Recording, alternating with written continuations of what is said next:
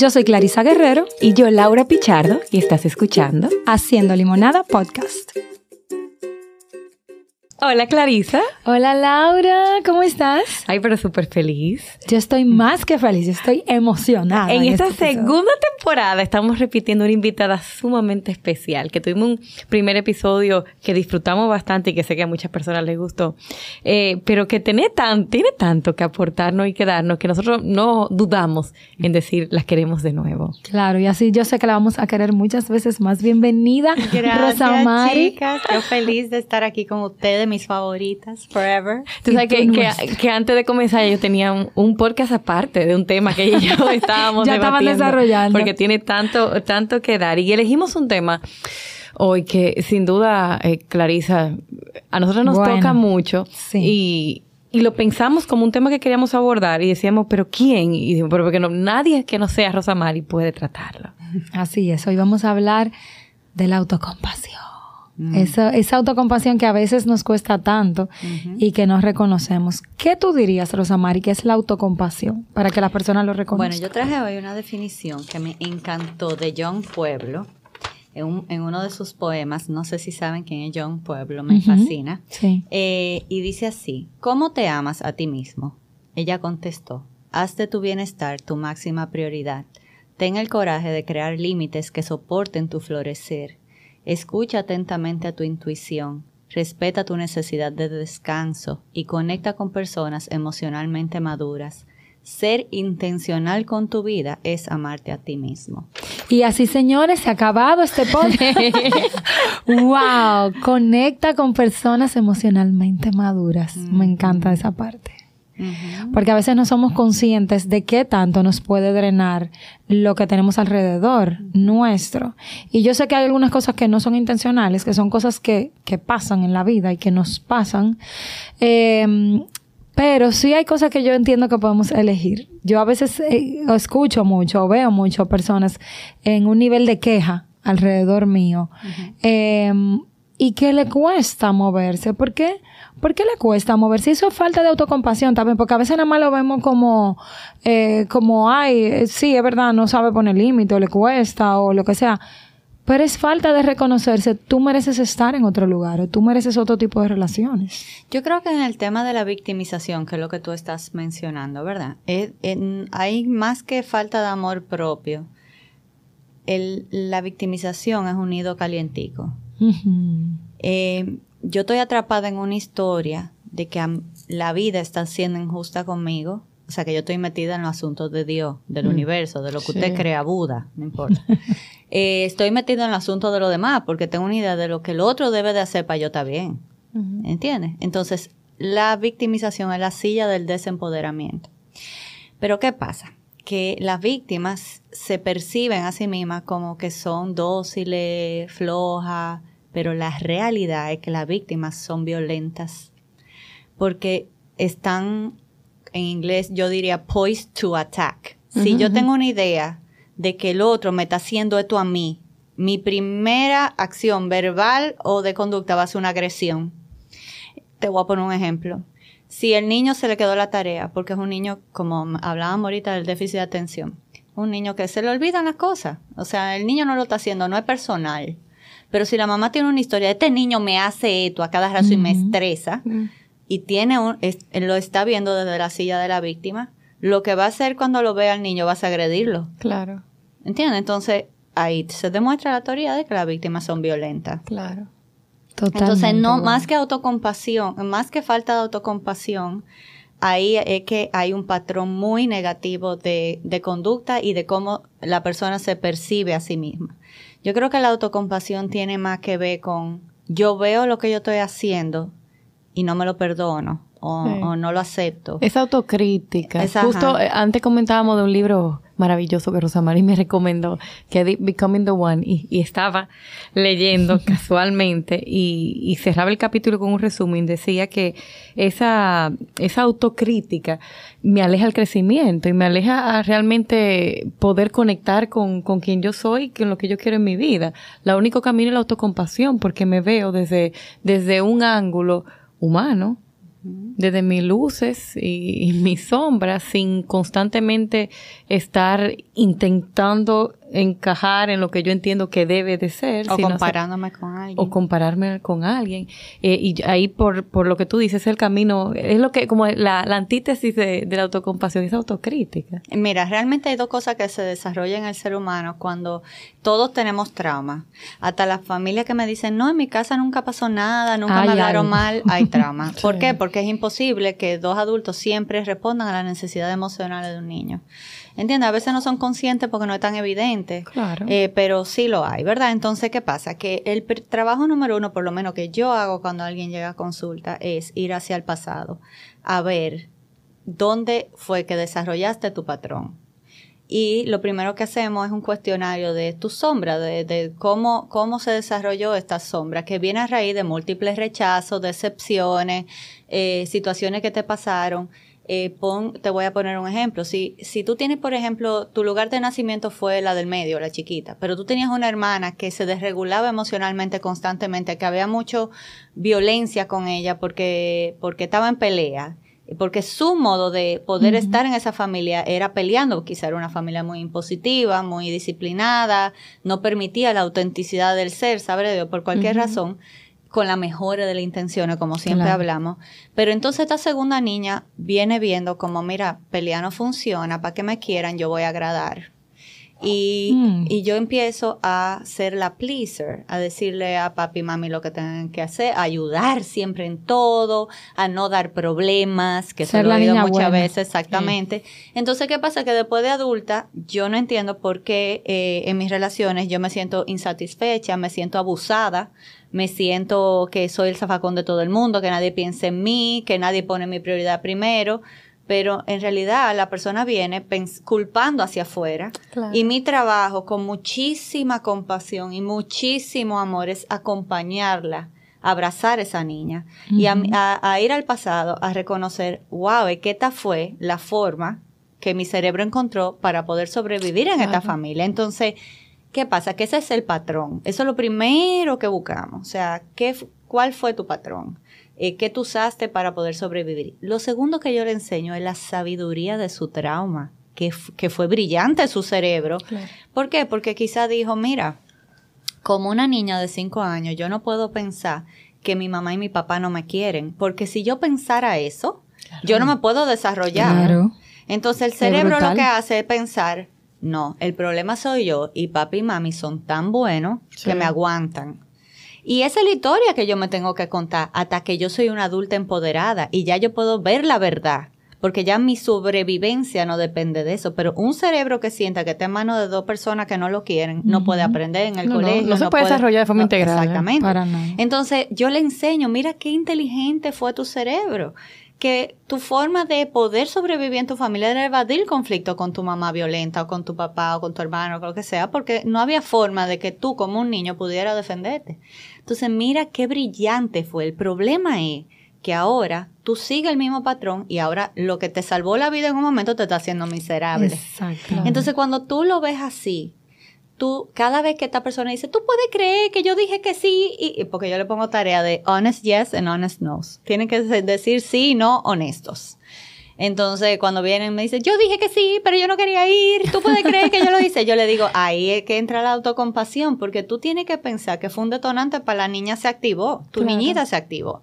Entonces, en ese momento no es de que, Esos latigazos Yo tengo que decir, claro, es que es, increíble cómo este patrón sube. Mi niña se activó, pero no importa, recuérdale a tu niña que tú eres la adulta que la ama ahora y que tú estás aquí para ella y que no importa que ella se traicione un ching ahí, es un ejercicio, ¿entiendes? Y justo tú decías, Rosa María, antes de cuando estábamos conversando, que ese patrón se puede activar en, diversos contextos con diversas personas, porque a veces entendemos, eh, bueno, vamos a decir que si voy al origen, esto tiene que ver mucho con mi familia, y en una primera etapa de la vida, es verdad que siempre sucede con mi familia, pero ahora tengo pareja y se activa.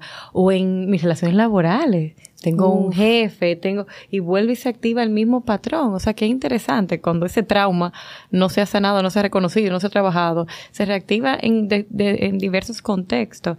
Era, era María Rojas que decía lo de que el cerebro no distingue entre lo que es presente y lo, y, El, cerebro no distingue entre un miedo real y un miedo percibido. Porque el tema es que es imágenes que nosotros pensamos. O sea, la imagen es lo que el cerebro decodifica y, entiende que es realidad, no distingue entre una cosa y otra. Rosa Mari, entonces eso que tú, está súper interesante, que tú le enseñas a hacer, esos sí y no honestos, esa parte de identificar, de irnos hacia atrás, de ver de dónde viene mi patrón ¿Por qué me sirve conocerme en la autocompasión? Mira, te voy a poner un ejemplo mío. Cuando yo, yo vengo con mi historia, que le hablamos en el primer eh, podcast que tuvimos, que fue lo más difícil que yo he hecho en mi vida. Y todavía seguimos muy agradecidos. y, la cantidad de, personas. Tú no te imaginas. bueno, yo imagino que, a ti te, se te acercaron personas, pero me, sucedía con, con, personas que me escribieron y que esto viene como me sirve porque viví algo similar en mi familia y ahora tengo una mirada distinta. Sí, que la agradecida. Entonces, pues realmente eh, ya yo vengo de, de, para no, ¿verdad? Volver a esa historia, sino que vengo, vengo con mis historias de vida, vengo con mis cicatrices, con cosas que van a doler siempre, ¿verdad? Pero hay detonantes. Hay, por ejemplo, un detonante grande para mí que es las situaciones de salud cuando, cuando hay crisis de salud o, por ejemplo, la tristeza cuando hay depresión, porque en mi familia depresión es igual a suicidio, ¿verdad? Entonces, despegar esos dos conceptos fue un trabajo muy grande de mi parte, porque solo una masoquista sería psicóloga clínica, teniendo esas dos palabras fusionadas todavía, ¿verdad? Entonces, eh, fue como ese trabajo que yo hice con el tema de la tristeza, pero en la mayoría de las veces yo puedo responder y no reaccionar con ese patrón de antes, pero hay momentos y situaciones que todavía me pueden, me, me ponen en alarma. Si veo eh, a alguien que yo quiero mucho triste o que acaba de romper una relación, lo veo en duelo y no lo veo bien y está muy cerca de mí, entonces es un detonante grande para mí. Pero en ese momento, y yo te mencionaba ahorita, Laura, que es tan fácil entrar en fix mode, que es lo que yo llamo pelea, ¿verdad? Porque en ese momento yo lo que digo es, vamos a llevarle un psicólogo, vamos a buscar un colega mío que sea muy bueno, vamos, vamos a hacer esto, vamos a hacer lo otro pero en realidad yo estoy tratando de arreglar algo que está fuera de mí para yo estar bien. Claro. Y eso para tú sentirte tranquila. Y eso no va a funcionar. O sea, yo puedo hacer alguna cosa y recomendar alguna cosa, pero hay un trabajo interno que yo tengo que hacer. Entonces yo tengo que identificar mi miedo en ese momento, la emoción que yo estoy sintiendo en ese momento, el pensamiento que yo estoy, y también decir, carajo, claro que yo tengo miedo, pero ¿y cómo yo no voy a tener miedo? Y, y permitir todo eso, ¿entiendes? Y tú sabes que te dice permitir. Y conecto con que muchas veces en, acompañando personas, cuando le digo, bueno, abraza esa parte tuya, reconócela y, y, y, y acompaña, me dicen, pero ¿cómo? O sea, ¿cómo? ¿Cómo pero, pero ¿cómo voy a hacer? No, pero estar, estar con ellos, verlo. Es, mm, hay que darle paso por paso. Es, ponerle ese, ese nombre, es reconocerlo. Es de, primero yo siempre le digo, hay que ser muy observador, porque ahora estamos hablando de algo que probablemente ha sido tan automático en mí que no lo reconozco. Y ahora una primera parte de observador, de ver cuándo se activa y y puedo ponerle nombre y ahí poco a poco ir reconociendo, pero a las personas nos cuesta mucho abrazar eso que... El discomfort, o sea, la incomodidad. Estar en la incomodidad, eso es lo que pasa. Y explicarles, tú vas a estar en la incomodidad, o sea, no se va a sentir bonito, porque a veces cuando llega la incomodidad, la reacción es huir, huida. Ah, no, porque llegó la incomodidad, entonces lo que me dijo Clarisa no era porque tú incómodo. Ok, sí, pero te vas a sentir incómodo. Y tú vas a querer irte. Y tu reto es estar ahí acompañándote, que yo creo que ahí es que está el trabajo. Cuando yo me quedo y me acompaño a estar en ese lugar, porque es como una curva, o sea, eso va a pasar. En un punto va a pasar la incomodidad y tú te vas a sentir tan bien de ser capaz de acompañarte. Que parte, yo creo que eso es parte como de... Eh, eso me recuerda el, el, episodio con Ivonne Laborda que trabaja todo el tema también de las sombras, y que ella hablaba de ese maternaje y de yo de repente convertirme en esa madre que necesité pero no tuve y darme y responderme eh, eh, con mis necesidades emocionales. Escuchándote, Rosamari, me sucede que a veces hay personas que dicen, bueno, pero es que eso de autocompasión se oye como ser resignado, y como de simplemente pasar, siempre pasarme la mano. Pasarme la manita. Tú sabes que sí, que ah, me pasa mucho. Eh, tú sabes que yo estoy en el mundo de necesidades especiales y, y, y, me pasa mucho que cuando yo le hablo a los padres de eh, autocompasión o de aceptación, ellos como que creen que eso es tirar la toalla, como que aceptar a mi hijo como es, como que nada, eh, me rendí. O y no, lo voy a, no le voy a impulsar. O no voy a hacer, no tengo que hacer nada, nada más que quererlo así. Pero claro que no, que, eh, o sea, eh, la aceptación no es desesperanza. Aceptar, es decir, en este momento, esta es la realidad de mi hijo, ¿verdad? Pero hay muchísimo que yo puedo hacer para apoyarlo a hacer su mejor versión, a, desarrollarlo para que, pero sí, y en todos los escenarios creo que sí, que cuando se habla de, autocompasión, la gente se lo, lo siente como cursi, ¿verdad? Hay como, como, ay, ay, ay, como que hay bien esta. pero, pero la realidad es que el amor comienza por nosotros, no por los demás. Entonces tendemos a sentir más fácil compasión por otra persona que por nosotros mismos. Entonces, en mi caso, yo siento que el cambio más grande ha sido ese, que yo siento más compasión ahora mismo por mí que por los demás. Porque yo digo, espérate, ¿qué es lo que yo puedo hacer en esta situación? Porque está bien que tanto esto fuego, pero ¿qué es que es compasivo para mí, claro. Eh, con mi salud, con, con, mi tema de espalda, con, con todas las cosas que yo tengo ahora mismo, que yo puedo manejar. Y yo, y eso lleva a la, a la consecuencia de tener que decir que no. Sí. Entonces, y poner límite que la gente... Entonces, los límites vienen a protegernos. ¿Verdad? Es el único espacio donde yo te puedo amar a ti y me puedo amar a mí al mismo tiempo. Entonces, eh, los límites son vitales para el tema de la autocompasión, porque ahí es que yo, a la gente que quiero, tengo que salir de la historia en la que yo estoy atrapada, de que tengo que decirle que sí todo el tiempo y complacerlo para que no me dejen de querer. Para que no me dejen. Entonces, la autocompasión obligatoriamente te lleva a ese punto que tú estás resistiendo de decirle que no a los demás. Obligado. Es imposible tener autocompasión y no decir que no al de afuera. Claro. ¿Entiendes? Por las razones correctas. Y todo está en cómo tú dices no también, porque no es... Claro. Em, y, lo de... Eh, otra cosa que se desarrolla con la sombra es el la voz del crítico interno, que es la suma de las voces de esta persona de mi, de mi infancia, mm, que generalmente eh, siempre como que hay una voz que, que, está más... Eh, que prima, que es la que, tiene esa voz exactamente. y esa voz yo me, la estoy, yo me estoy creyendo todo lo que esa voz me está diciendo sin nunca cuestionarlo. Y ese es el segundo trabajo que se hace, puede identificar el patrón. y ojo, esa voz que muchas veces entendemos que es una voz crítica en negativo. A veces es lo contrario, es lo positivo. Lo que tú decías. no, hay, hay dos voces. Eh, eh, está la, la, voz de tú siempre la niña buena. Eso es lo que me gusta, que tú, Clarisa, tú no te mueves cuando vas a un sitio. Entonces, Clarisa va creciendo con esa voz, con aquella expectativa de que. Es que tú te ves linda, flaquita. Flaquita. con tu vestidito así, Clarisa, sin moverte.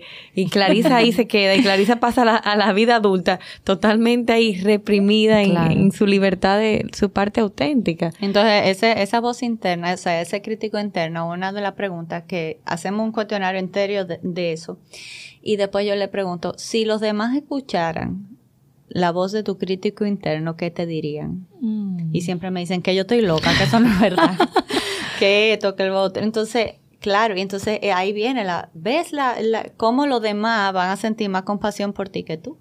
¿Y, cómo, ¿Y cómo se diferencia, que es una pregunta muy frecuente, esa voz mía interna de, la, voz del crítico? Porque la voz del crítico a veces tiene tanto tiempo conmigo que, la suena, que suena. Tú me acabas de hacer mi pregunta favorita. No, ¿sabes que tenía, tenía un paciente hace unos días que me decía, pero es que esa, mi, esa soy yo, esa soy yo. Yo que tu voz interna jamás va a ser tan dura contigo. Y dice, pero es que esa es mi voz, yo la reconozco. Yo vamos, vamos a, quitarle los pedacitos a ver. Mira, hay dos voces como tú bien dices. Entonces está la voz del crítico interno, que está en la cabeza de nosotros, viene, es la forma de pensar, los saboteadores, lo que llamamos los saboteadores.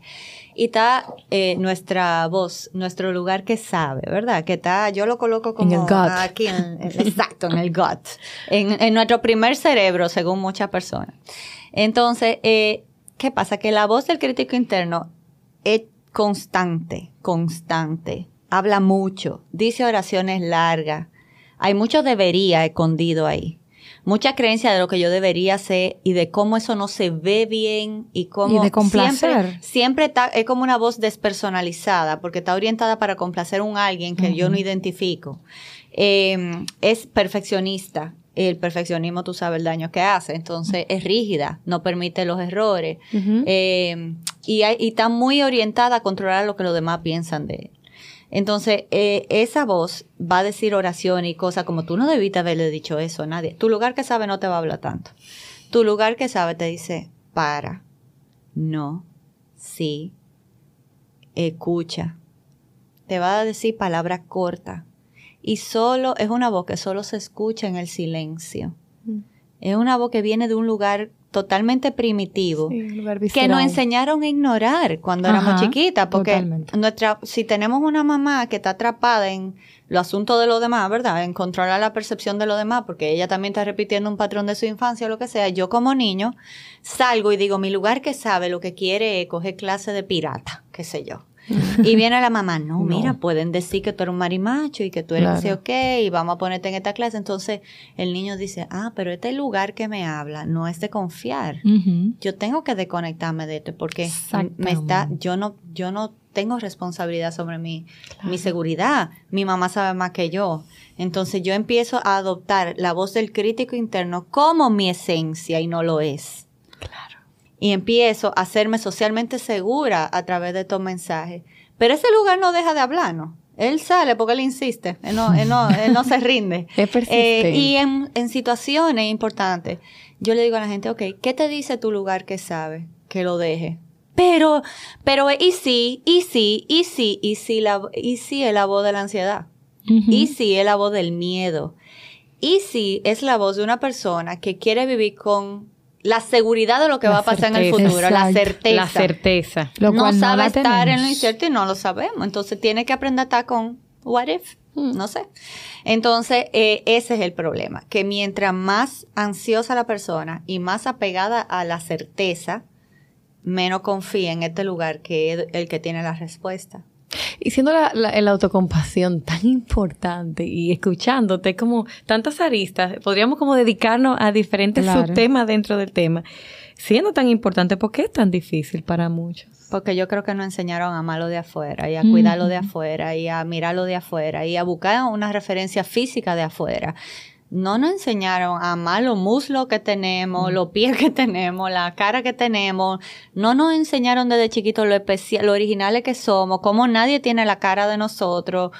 No, nos enseñaron a, ay, tú no puedes engordar con ese cuerpo, ay, tú no puedes ponerte esto. Entonces el mensaje siempre fue lo contrario. Totalmente.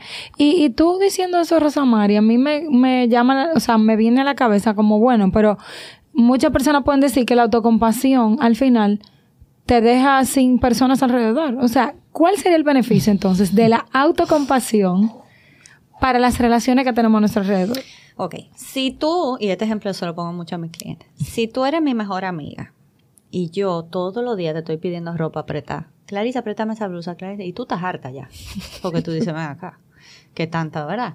Entonces, un día yo llego a tu casa, tú estás harta, pero tú no me lo dices. Claro un día yo llego a tu casa y veo un vestido nuevo que tú acabas de llegar de viaje y te compraste un vestido largo y yo, ay Dios mío, ese es el vestido perfecto para yo ponerme la boda. De...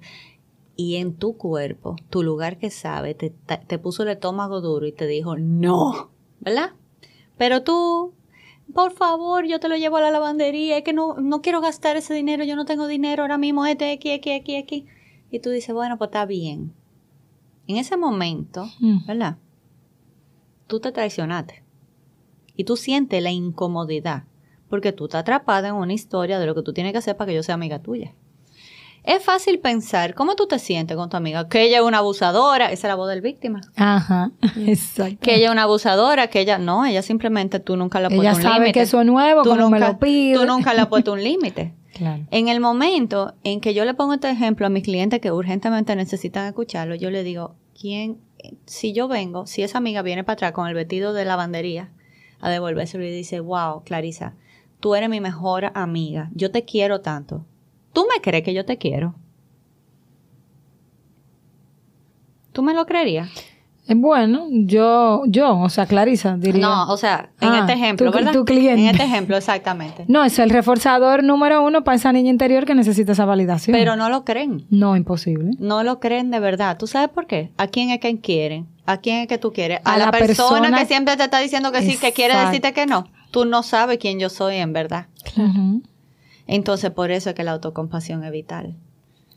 Porque tú necesitas darte cuenta, no, mi amor, eres tú que estás atrapada en una historia de que tú le tienes que decir que sí a todo el mundo, porque si tú dices que no, vas a perder a todo el mundo.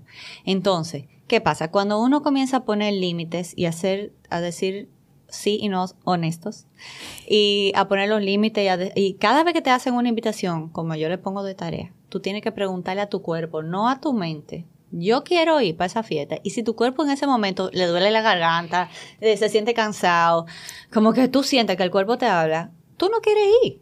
Aunque la mente te dice, ay, no, pero tú no puedes dejar ese hombre solo, porque ahí va a haber muchas mujeres, y porque es que la mente siempre se mete.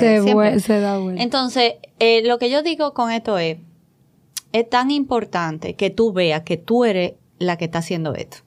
porque uno crea su realidad.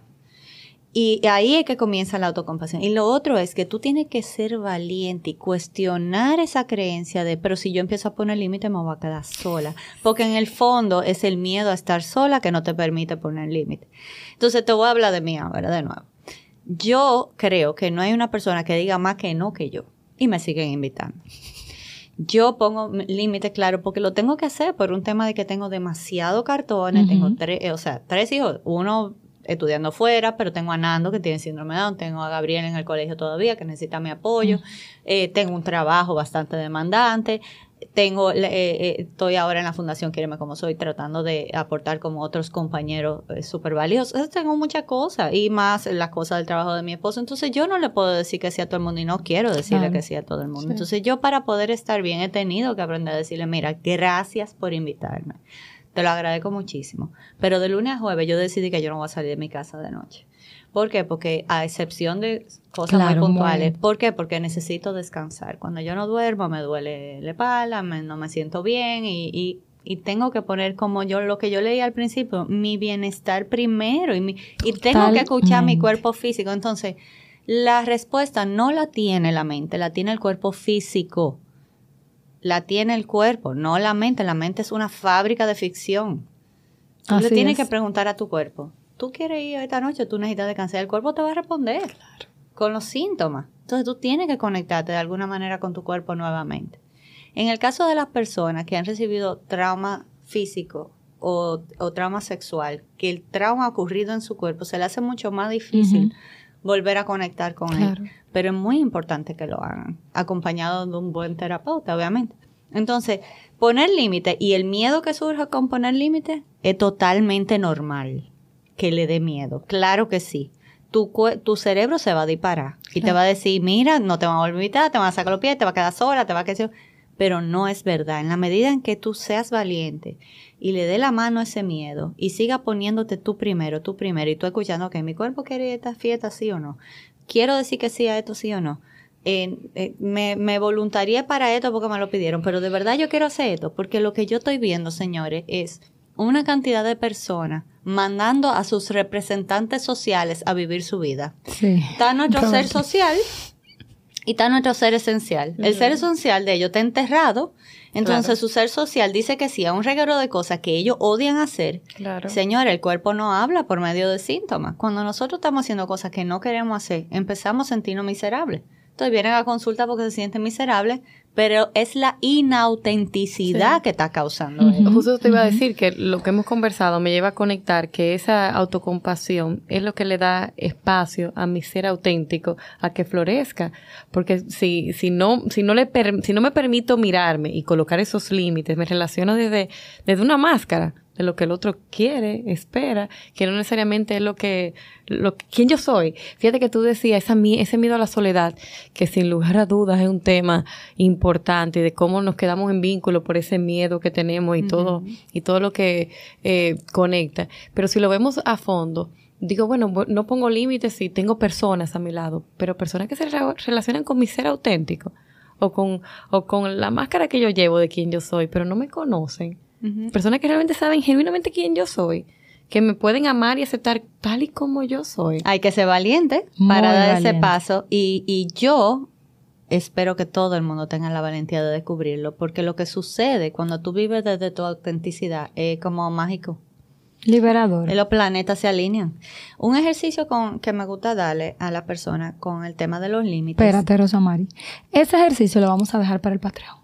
Porque ahora vamos a ah, parar el episodio normal para las personas. Pero si usted quiere saber de este episodio, de este ejercicio y de muchísimas preguntas más que tenemos para Rosamari, váyase al link en bio. Así me gusta, Clarisa. Es una mujer, es una, mujer, preparada. Entonces usted se va al link en bio, le da clic, se hace miembro de nuestro Patreon, súper fácil. Así puede apoyar a que este proyecto siga creciendo, sigamos trayendo gente tan valiosa como Rosamari. La siguen a ella en arroba rewiredrd. Nos siguen a nosotros en arroba haciendo limonada.podcast, a Laura como Laura R. Pichardo y a mí como Clarisa Guerrero S. También pueden seguir a Enjoy Films, creo que sí, que nos ayuda aquí en este espacio tan este acogedor. espacio tan acogedor y María, que es lo máximo. lo máximo. Así que nada, ya saben, váyanse por ahí, nos vemos ahora en el Patreon.